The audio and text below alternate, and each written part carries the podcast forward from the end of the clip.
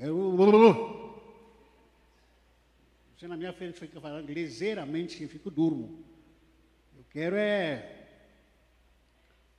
fogo por todo lado. Adrenalina. Para mim, com todo respeito, eu tenho temperamento diferente, entende? Por isso que Deus me deu esse temperamento. A pastora tem um temperamento, tem meu também meu. Mas é coisa, eu quero ver coisa fervendo. Que fala, ah, tem que responder, você está vivo. Você está aqui? Está. Está vivo? Está, vivo, estou vivo. Está comendo? Estou, estou comendo. Está bebendo? Tá, estou bebendo. É, não comi nada. Vontade de colocar maçã na sua cabeça. Bom, vamos lá. 2 Coríntios capítulo 10, versículo 3 a 5. Por, porque, embora andemos na carne, não lutamos segundo a carne. Porque as armas da nossa luta não são carnais, mas poderosas em Deus. E essas armas, contextualizando aqui, que são poderosas em Deus, são autoridade da palavra, a oração e jejum. Para que servem essas armas? Para destruir fortalezas. Destruímos raciocínios falaciosos e toda arrogância que se levanta contra o conhecimento de Deus. E levamos cativo todo o pensamento à obediência de Cristo. Eu quero falar aqui, já que eu preguei sobre isso, eu entendo, já, já conversamos sobre isso em alguns momentos. É, ultimamente falei sobre isso na classe da batalha espiritual, sobre a guerra dos pensamentos, né? a guerra dos pensamentos. E é uma coisa que me intriga, é uma coisa que muitas vezes a gente passa batido, a gente não tem noção do que acontece na nossa vida, que existe um, uma sutil, é, uma sutileza, guerra, ou batalha que muitos de nós ignoramos. Ignoramos que existe uma batalha muito feroz, muito feronha, né, de alguma forma, que a gente ignora essa batalha. E que batalha que é essa, pastor? É a batalha da mente. Aqui na nossa mente, é uma batalha que acontece aqui todo dia. Você enfrenta confusões mentais, você enfrenta dúvidas, perguntas, pensamentos malignos, endemoniadas até, endemoniadas até pensamentos absurdos. Passa tudo aqui na sua mente, só que ninguém vê. E também tu não fala nada, não fala para ninguém, mas tudo passa aqui. É uma luta que você quer resistir, porque é pecado pensar, porque é coisa ruim que você não pode pensar na sua mente, mas está aqui pensando todo dia. Vai e vem, vai e vem, fica pensando um monte de coisas é, quantas vezes você não matou muita gente aqui na sua, na sua mente? Pensou em matar, pensou em, em, em roubar e assaltar, pensou em dar um soco aqui. Ah, vou dar um soco. Não, mas não posso lançar e sair para lá. Não posso dar um soco em alguém. Puxa vida, dar uma, vontade de dar uma mordida no Zé Carlos, mas não pode, não pode porque tudo está aqui, passa aqui na sua mente. Você está sentado aí, olhando para mim, deve estar pensando algumas coisas em mim. Ele está pensando algumas coisas que a gente acabou de falar aqui, de alguma forma, passa na sua cabeça, borbulhando, uma turbulência de ideias, de pensamento. É guerra isso. É guerra de ideias, é guerra de pensamento que a gente, que a gente enfrenta todo dia, independentemente de você ser evangélico ou não, de você, ou você ser crente ou não, você passa por essa turbulência de ideia, de pensamento, todo momento, toda hora, e muitas vezes a gente não tem para onde correr. Porque nós não temos é, domínio sobre esses pensamentos que passam aqui. Não conseguimos dominar. Não conseguimos controlar essas ideias em nós. É difícil. É difícil. É impossível? Não, é possível controlar os nossos pensamentos. Essa guerra na mente é uma guerra muito forte, é tão avassaladora e destruidora como qualquer guerra. E o seu, o meu dilema é: se você ganhar a guerra na sua mente, se você conseguir todo dia ganhar a guerra que acontece aqui, sabe o que vai acontecer? Você venceu na vida. E também muitas pessoas se perdem se derrotam, vêm frustrado, porque aqui, ó, começa tudo aqui. Se frustra aqui, perde aqui, porque não consegue ganhar essa, essa guerra aqui.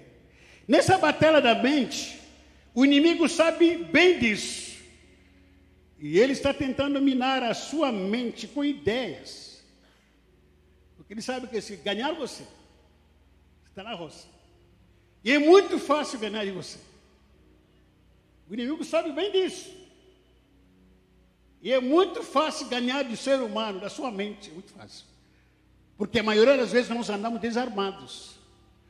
Não foi em vão que o apóstolo Paulo, quando ele escreveu, lá em Efésios capítulo 6, e quando ele começa a falar sobre a batalha espiritual, e uma das coisas que ele fala dentro do contexto da batalha espiritual, e que todo crente em Cristo Jesus deve se revestir com toda a armadura espiritual. Você se reveste disso? Não. Então, razão pelo qual muitas vezes o inimigo vem, ataca. Quando ataca, ataca onde em primeiro lugar? Porque se ele te ganhar, se ele te ganhar aqui, você está perdido, você está na roça. Se ele te ganhar na mente, você perde, perdeu a batalha. Você pode ter dinheiro, pode ter armas, fisicamente falando, pode ter qualquer outra estratégias, mas se você não conseguir guardar aqui a sua, mente, você está perdido. E o inimigo sabe disso. E tem, o inimigo tem tentado dominar o quê? A nossa mente. Com o quê? Com ideias, raciocínios, pensamentos negativos, que você mesmo não terá controle. Por exemplo, é comum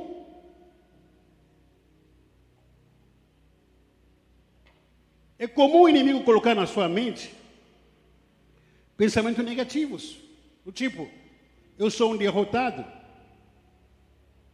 eu não sei para nada, eu sou frustrado. Não fala para ninguém. Mas você vai afirmando essas afirmações dentro da sua mente.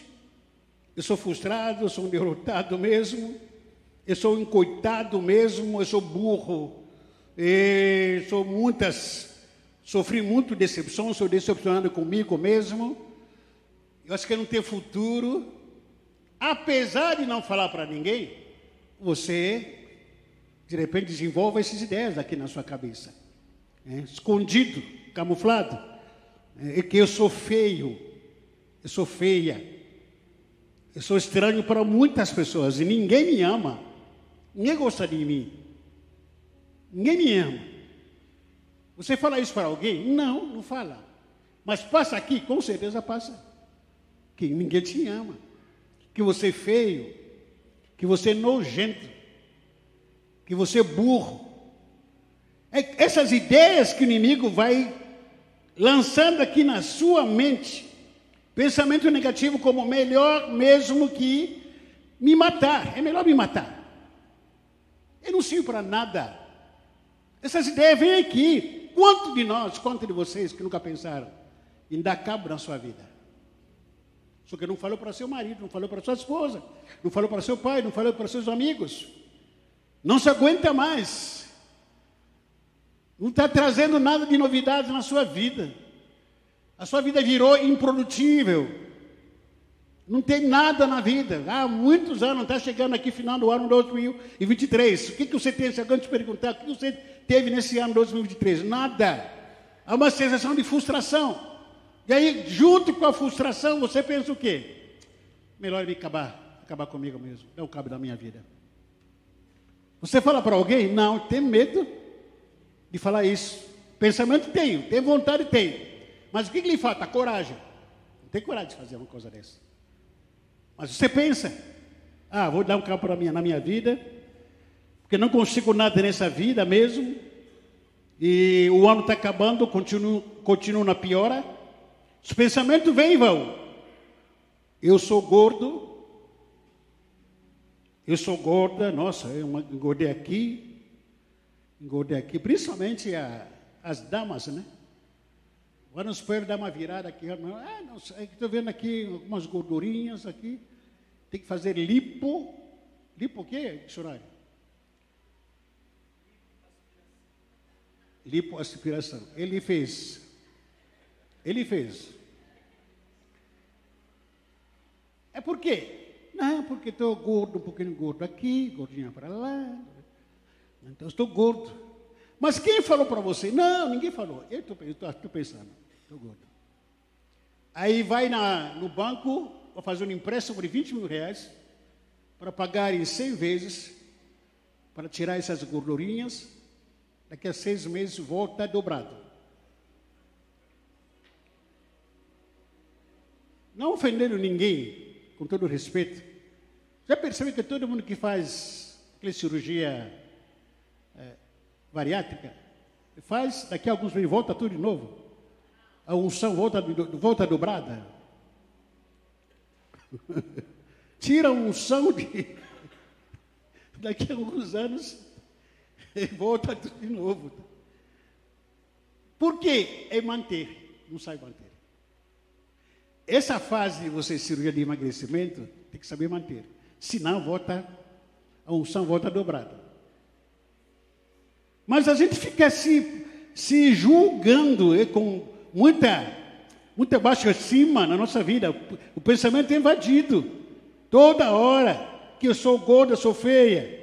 Eu tão burro e burra que não vai conseguir nada nessa vida. São pensamentos que você que passa na sua cabeça. Nunca irá conseguir fazer uma faculdade ou ter uma profissão na minha vida. Nunca, nunca vou casar, nunca vou é, ter filho, então, é todas essas ideias e pensamentos, aqui, ó, aqui, aqui, aqui. Não aparece para ninguém, não, não aparece para ninguém, nem, nem tampouco para sua família. Mas aqui, bomba, bomba, bomba, bomba atrás de bomba, bomba atrás de bomba, bomba atrás de bomba. Em alguns momentos até você tenta entrar em estresse. Puxa vida, a cabeça está doendo, tanta coisa. Por que, que a gente entra no estresse? Justamente por causa dessas ideias tão confusas que o inimigo vai semeando em nós. Que eu sou um derrotado, eu sou ovelha negra da minha família e ninguém me ama. Aí vai uma lista de pensamento, ideias, ideias, ideias, ideias. Para quê? Para bombardear você e te levar para a destruição. Qual é o poder e a força dos, dos seus pensamentos na sua vida? Provérbios capítulo 23, versículo 7 Salomão diz: Porque como imagina em sua alma, assim ele é. O que, que ele diz? Porque como imagina, repita comigo, como eu imagino em minha alma, assim que eu sou. Você é a própria imaginação da sua própria vida. Você é o resultado dos seus pensamentos. Você decidiu vir para cá hoje, à noite. Eu vou na Batista Peniel, vou na nossa igreja hoje. Você decidiu, começou aonde? De onde partiu? Pensou. Hoje, domingo, tem culto. Quem não tem compromisso com a igreja aqui, a nossa igreja, ou está passeando, de alguma forma você passou em várias portas por aí, de igreja, de mercado, de loja, de casa. Aí você fica pensando, está sendo controlado, guiado por seus pensamentos. Falei, de onde está indo? Para a igreja da Peniel. Estou pensando nessa forma. Estou indo para lá. Você está aqui, pensou na sua roupa para vestir. Alguém pensou para alguém pensou no seu lugar? Você pensou, vou usar essa roupa. Você pensou, no caso das mulheres, né? Vou usar essa maquiagem hoje. Hoje não é ceia, então vou colocar uma maquiagem bem leve, sutil. Vou deixar no dia da ceia que eu usar aquele maquiagem que chama atenção, de demônio e tal. Aquela maquiagem. maquiagem da hora. Maquiagem da Nike, tá? Vou deixar para ceia. Mas hoje não tem ceia, não. Vamos usar uma maquiagem leve. Né? Tal. Quem pensou? Quem escolheu? Você escolheu. Pensou e usou. Sapato, que sapato que eu usar? Será que eu vou de chinelo, havaiana? Não. Ah, tem que sapato, não, vou no básico, sapato básico. Tudo está aqui no pensamento. De, de, acordo com aquilo que você imagina, a sua alma, é isso que você é. Isso que você se tornou. A força dos seus pensamentos te trouxe até aqui. A força dos seus pensamentos escolhera com quem você irá namorar, com quem você irá casar. A força dos seus pensamentos decidiram se casar ou deixar de casar. A decisão aqui, ó, as escolhas. As escolhas. Isso aí, a força do poder dos seus pensamentos. Eu gosto muito da citação que fiz no último livro que eu escrevi, né, só para aproveitando aqui, já está possivelmente que o próximo livro nosso, essa semana deve estar pronto aí. A gente vai marcar a, a, o lançamento desse livro, que qual Deus tocou muito fundo no meu coração. É um livro extraordinário, talvez dos, dos quatro que eu escrevi, esse é um dos livros que eu pegar também, que vai fortalecer e edificar, tirar dúvida de, muita, de muitas pessoas. Mas eu coloquei uma citação no, livro, no último livro que eu escrevi, que dizia: uh, vigie bem os seus pensamentos. Eu quero que você me ajude para a gente recapitular isso. Eu quero que você já leia sobre isso. Repita comigo: vigio bem os meus pensamentos, porque podem se transformarem em palavras.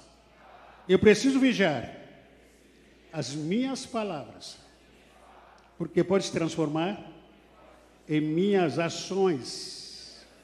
Eu preciso vigiar as minhas ações que pode se transformar em meus hábitos. Eu preciso vigiar os meus hábitos que pode se transformar em meu caráter. Eu preciso vigiar o meu caráter que pode se transformar é meu destino. Da onde começa tudo?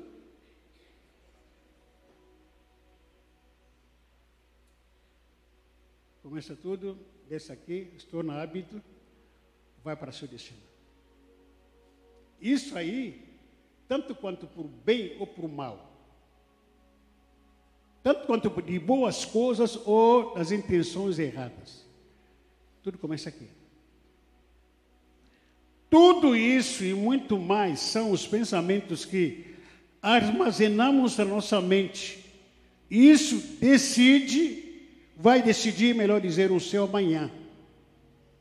O seu amanhã, o seu futuro, ou o seu 2024, ah, perdão, começa aqui. Ó.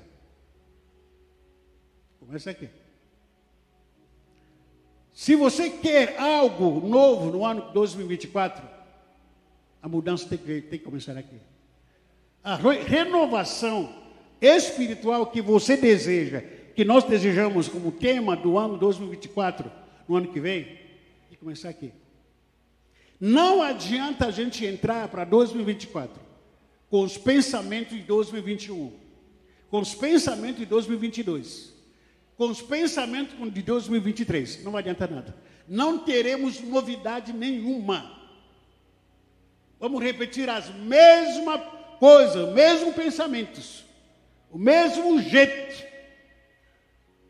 E aí, daqui a pouco, a gente vai começar a culpar a Deus, começar a culpar o, o governo, porque não estou sendo abençoado, porque não tive nenhuma novidade. Como é que você vai querer uma novidade se você não muda aqui?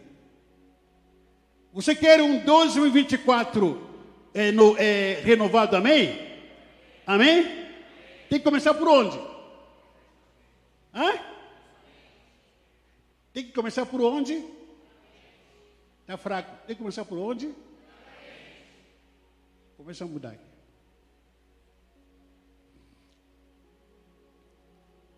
Sem falar do que você escuta e também ouve por fora na sua vida, na sua família, entre os amigos e a sociedade em geral, aonde você se compara muitas vezes, muitas vezes você se compara também.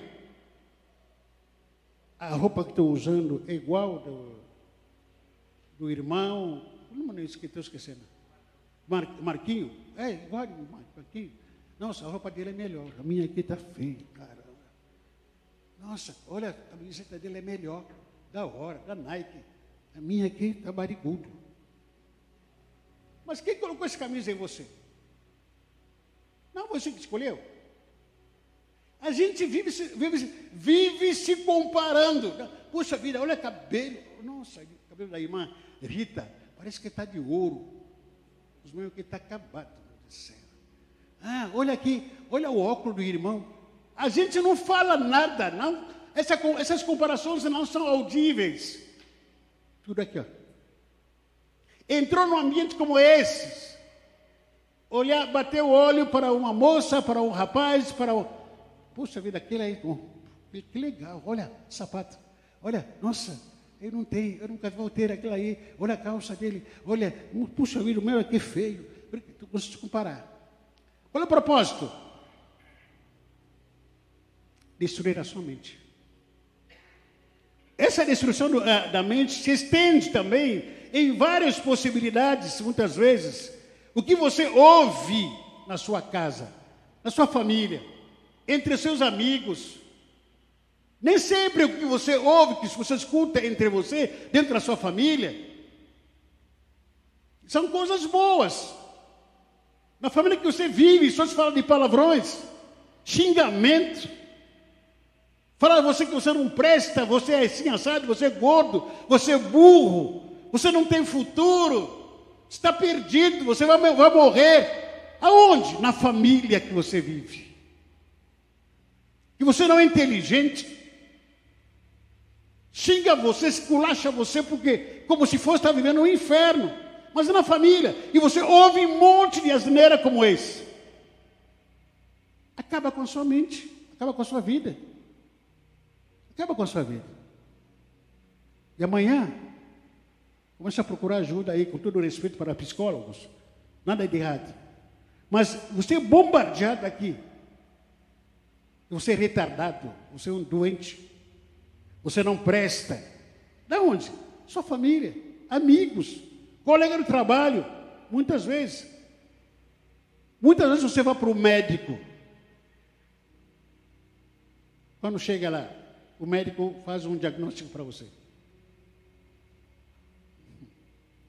Dependendo do diagnóstico que você receber do médico, você sai, pode sair da lá do, do consultório pela ambulância. Porque a gente vai para o médico, puxa vida, a gente vai, puxa, estou me tratando, estou. A última vez que fiz um check-up foi agora, eu acho que foi em outubro, outubro ou novembro. E ele fez, mandou fazer um monte de exame. Graças a Deus. Eu levei aquele exame, um monte de exame com medo. Falei, que Deus, vai, vai falar de uma doença aqui que eu vou ter que me tratar, vou ter que me cuidar tal. E eu cheguei lá, falei com o doutor, me atendeu, tudo direitinho.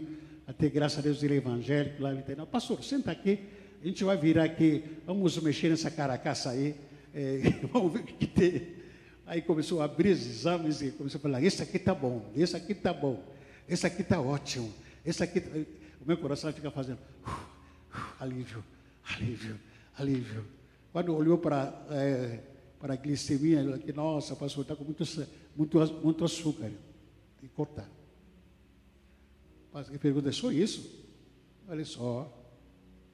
E tem gente que quer colocar uma doença onde não tem doença. Estava escutando uma irmã nossa dizendo, foi para o médico, o médico olhou para o exame e disse para ele, não tem nada. Aí ele perguntou, doutor, não tem.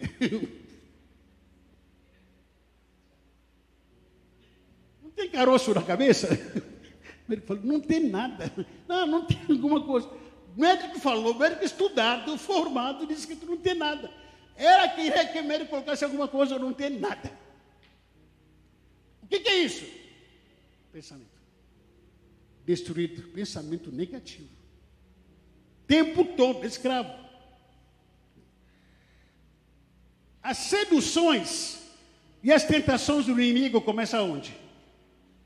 Na mente. Meninas, quando um rapaz quer te seduzir, vai começar por onde? Atingir sua mente.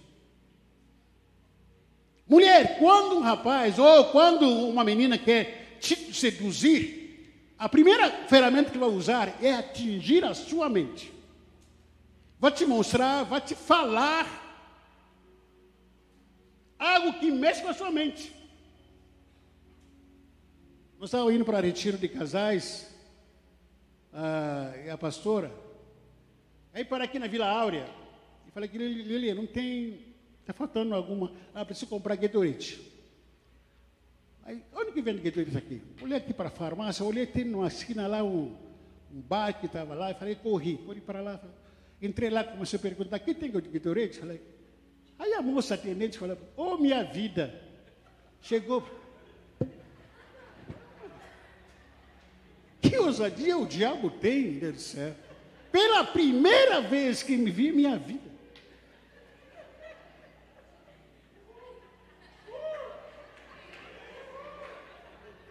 Está repreendido em nome de Jesus. Nunca me vi, nunca, nunca. Não sabe que sou africano, sou americano, não sabe se sou baiano, sou sulista, não sabe. Nunca me conheci na minha vida. Entrei assim lá, oh, minha vida, seja bem-vinda. Pombagira é malandro, além de ser pombagira, é malandra. Caramba, meu Deus do céu. Falei, quero orete, me dá tu vou cair fora. Só isso que eu quero. Ah, tá lá, minha vida. Uh! Agora imagina você, carente, perturbado, ou ouça uma, uma encantada, uma, uma chantagem como essa. Brigou com a mulher. Brigou, não teve uma noite abençoada com mulher. Brigou com seus pais. Com seu namorado. Entra no mercado como, como aquele. Escuta uma cantada daquela. A minha vida. Dá vontade de abraçar ele. Ela. Não é? Porque está com problema aqui na cabeça. A estratégia de guerra nas, das ideias e, e pensamento é muito conhecida entre as guerras dos povos e nações.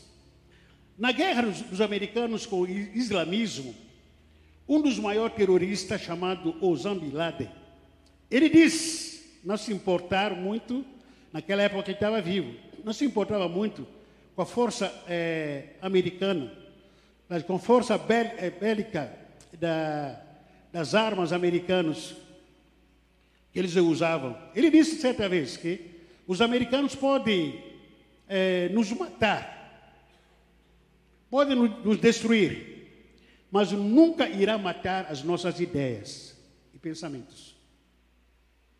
Os americanos podem vir aqui com bombas acabar com a gente, matar todo mundo, mas nunca, nunca vai matar as nossas ideias e pensamentos.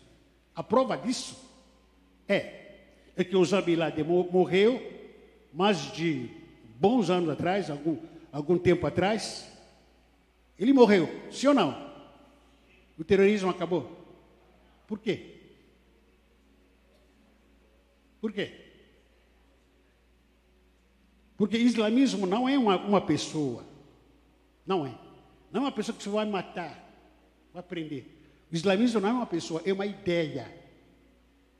E ninguém consegue matar, matar uma ideia. Ninguém consegue matar um pensamento. Ele morreu, morreu. Mas o islamismo, islamismo continua até hoje. Que a força de ideia, a força de pensamento é muito forte, como a gente pode imaginar. Mas antes de tudo isso, Jesus Cristo, quando ele esteve aqui na terra, ele treinou 12 discípulos e os enviou em todo o mundo. Jesus morreu, ressuscitou. Os discípulos morreram, mas o evangelho até hoje continua vivo. Por quê? Porque evangelho é espírito. Ninguém consegue matar o espírito. Então, a é, força de ideia é muito importante. Dependendo da sua escolha. Com as suas ideias, você pode mudar a sua vida pode mudar a sua família e pode mudar o mundo. A força dos pensamentos na Bíblia. Viva mais de acordo com aquilo que Deus diz na sua palavra. Aqui que está a palavra de Deus a seu respeito, a meu respeito. Sobre cura, sobre quem você é, você é filho de Deus, você é príncipe do Senhor, você é princesa de Deus. Quem está falando isso? Não é o pastor José, é a Bíblia que diz. Então leia a Bíblia e vive de acordo com aquilo que está escrito aqui. Não fica ouvindo aquilo que está nas redes sociais. Não fica se eh, vivendo com base nas opiniões que os irmãos que não têm nada a ver com a sua vida. Mas viva aquilo que Deus está falando a seu respeito. Quem você é? Quem você é? Vou contar duas histórias aqui para a gente terminar. primeira história é muito conhecida. 1 Samuel capítulo 17. A luta de Davi e Golias.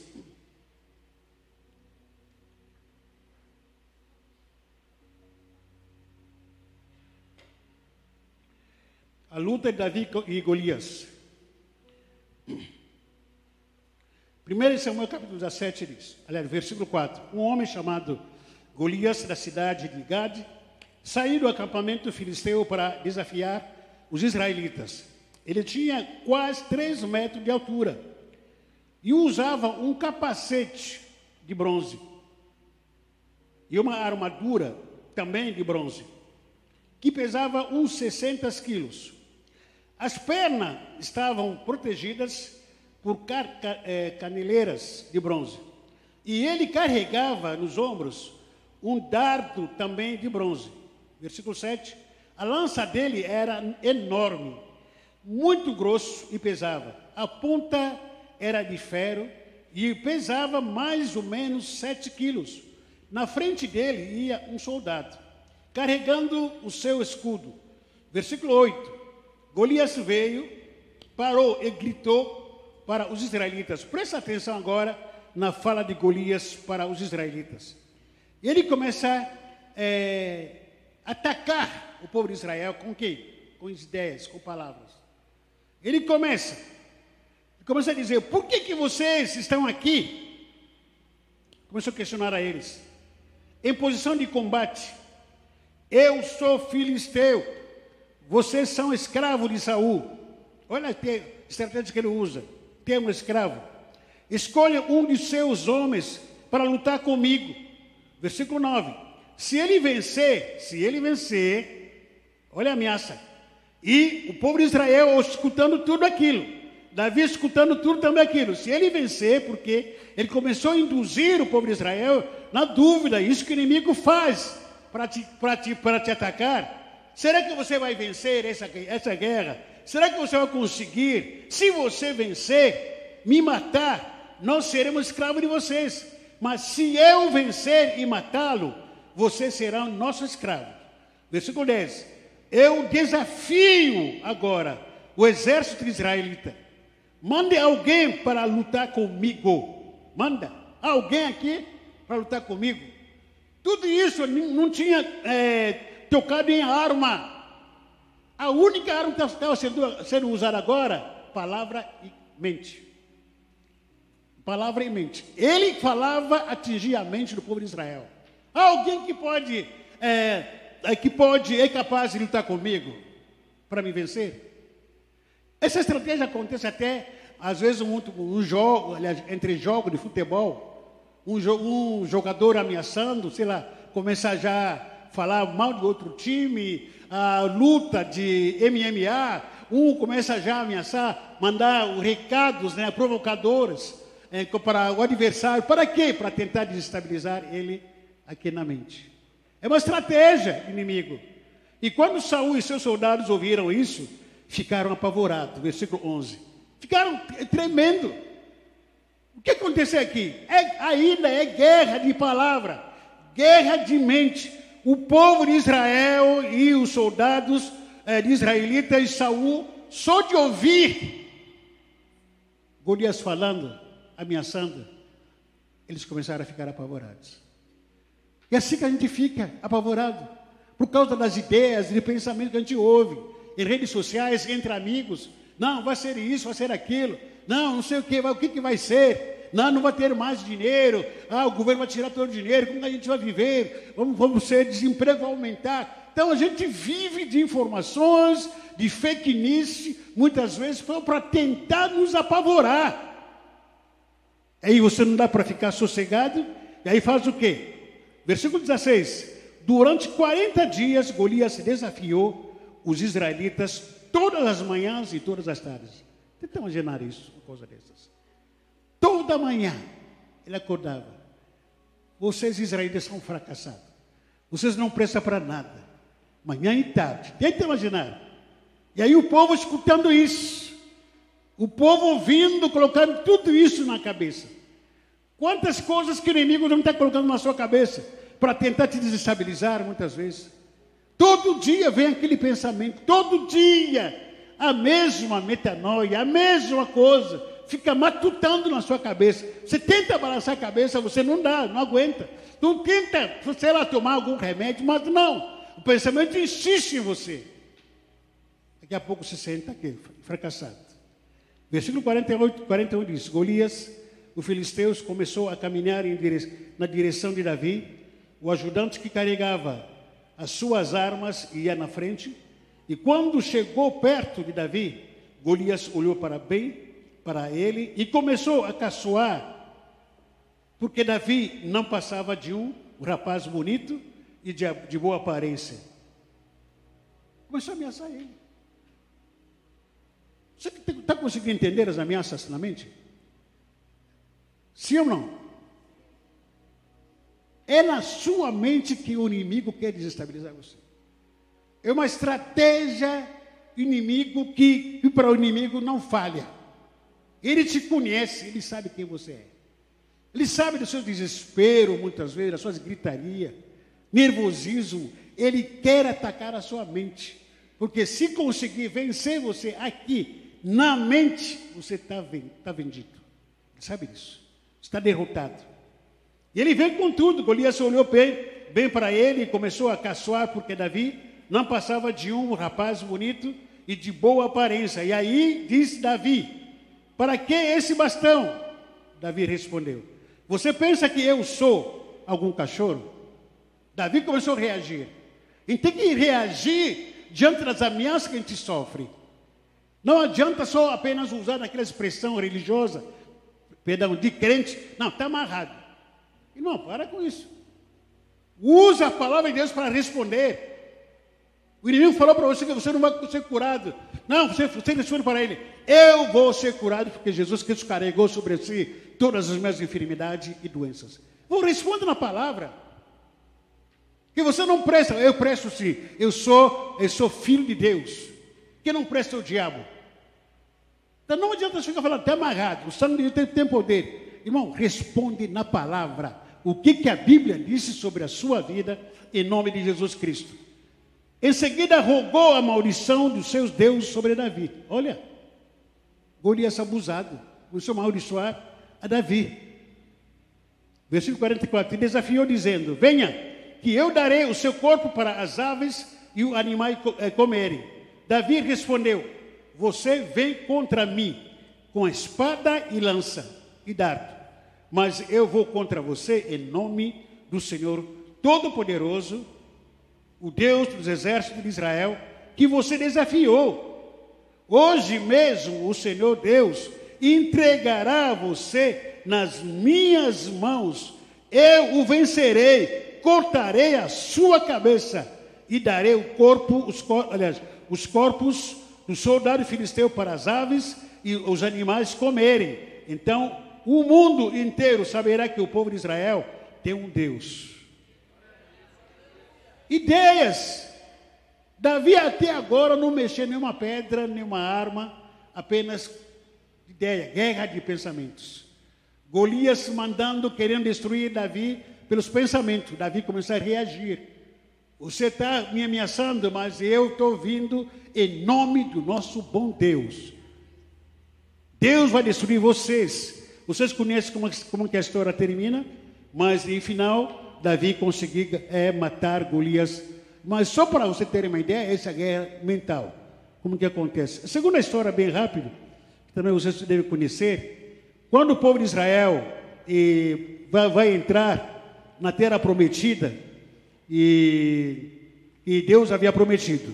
Deus não pode mentir, ele prometeu uma vida próspera uma vida em abundância na sua vida. Deus tem uma promessa na sua vida, na minha vida, na minha casa, na, minha, na sua família. Mas por que, que você não prospera nesse, nesse caminho? Terra prometida. Por quê? Qual é o erro? É pastor? É presidente? É o seu líder? É o seu marido? Sua esposa? Os seus filhos? É a cidade que você mora? Que você quer mudar de cidade? É a igreja que você frequenta? Quer mudar de igreja? Qual é o problema de você não prosperar? Veja a história aqui, vou tentar é, resumir a história. O povo de Israel estava no Egito, como escravo. Estava no Egito como quê? Como é que vivia como escravo lá no Egito? Escravo tem uma vida melhor? Eles viviam o quê? À base de grito, açoites, fome, sede, castigo. Apanhava toda hora, sem cansar era ameaçada todo momento lá, lá no Egito. Eles recebem uma ordem: sai do Egito e vão para a terra prometida. Eles começaram a sair, atravessaram o deserto, com cuidado do Senhor. Quando chega perto da, da terra prometida, e Moisés, ele prepara uma turma para isso, algumas, alguns espias para ir sondar, da sondagem, a terra prometida, se era boa ou ruim. Eles vão. Os espias que foram, a maioria, quando voltaram, falaram que, nossa, é melhor a gente se arrepender. Melhor a gente voltar para o Egito. Já vi alguém falando isso? Você vai ser próspero, aquele emprego é seu. Aí fala, não, é melhor desistir eu não tenho capaz, eu sou capaz desse emprego. É melhor a gente desistir, porque eu não sou capaz de comprar essa casa. É melhor a gente desistir, porque eu não tenho, não tenho dinheiro suficiente. Mas Deus te deu essa promessa é para você. É para entrar. Eles chegaram na terra prometida e começaram a ver os gigantes que habitavam naquela terra. E ele diz, versículo 30 e 30, perdão, de número capítulo 13. O povo começou a reclamar contra Moisés, mas Caleb os fez calar e disse: Vamos atacar agora e conquistar a terra deles. Nós somos fortes, vamos conseguir isso. Porém, os outros que tinham ido com ele disseram: Não, não podemos atacar aquela, aquela gente, pois é mais forte do que nós. Versículo 32. Assim espalharam notícia falsa, fake news, que acontece hoje em dia, entre os israelitas a respeito da terra que havia espionado. E eles disseram: aquela terra não produz o suficiente nem, nem para alimentar os, nossos, os seus moradores. E os homens que vimos lá são muito altos. Versículo 33. Também vimos ali gigantes os descendentes de Enac, perto deles, nós nos sentíamos tão pequeno como como que é? Como que é?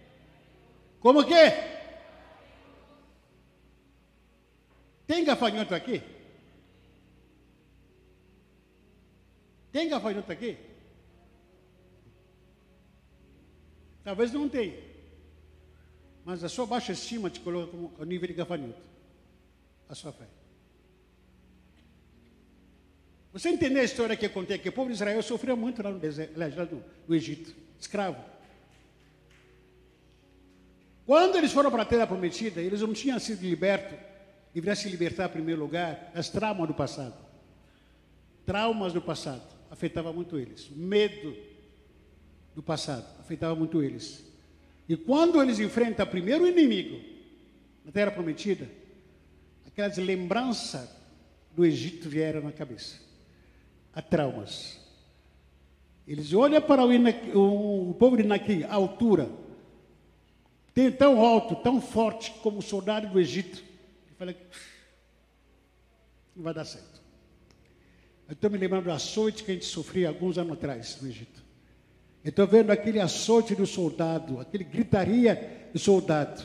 Então aqui nós somos derrotados. Estou me sentindo assim, ó, pequenininho. Por quê? se sentir dessa forma. Por causa do passado. Quem está preso no passado não tem futuro. O que nos atrapalha para grandes conquistas, a maioria das vezes, é o nosso passado. Dificilmente a gente admite isso. Mas a maioria de nós ainda estamos presos no passado. O fato de a gente estar preso no passado, com mais lembrança do passado, os desafios que aparecem na nossa frente todo dia, sempre o passado vem. Eu tento dar um passo, o passado vem. Eu tento dar um passo, eu fico escutando o meu pai aqui falando, gritando. Aquela trauma. Fico gritando, fico ouvindo o patrão que eu tive algum tempo atrás. Fico ouvindo o meu ex-marido me ameaçando. Fico ouvindo o meu pai me ameaçando. Quero dar um passo. Ainda, essas lembranças do passado estão aqui na nossa memória. Isso nos prende, nos impede a alavancar, a experimentar verdadeiramente o que Deus prometeu na sua vida, na minha vida, por causa do seu passado. Dificilmente a gente reconhece o nosso passado, mas está aí. Está te impedindo para você crescer, está te impedindo para você alavancar. Cheio de medo, cheio de traumas. Não confia mais em ninguém, por quê? Por causa do passado. Porque um dia você confiou, foi decepcionado. Porque um dia você se entregou, você sofreu ameaças. Agora Deus preparou algo melhor para a sua família, para a sua vida. Ah, não, não vou, não vou entrar nessa não. Eu tenho medo. Por que medo? Por que você tem medo? Medo de quê? O medo é uma das prisões mais cruel que pode existir. Medo. E muita gente está cheio, está aprisionada no medo. Vamos cair em pé.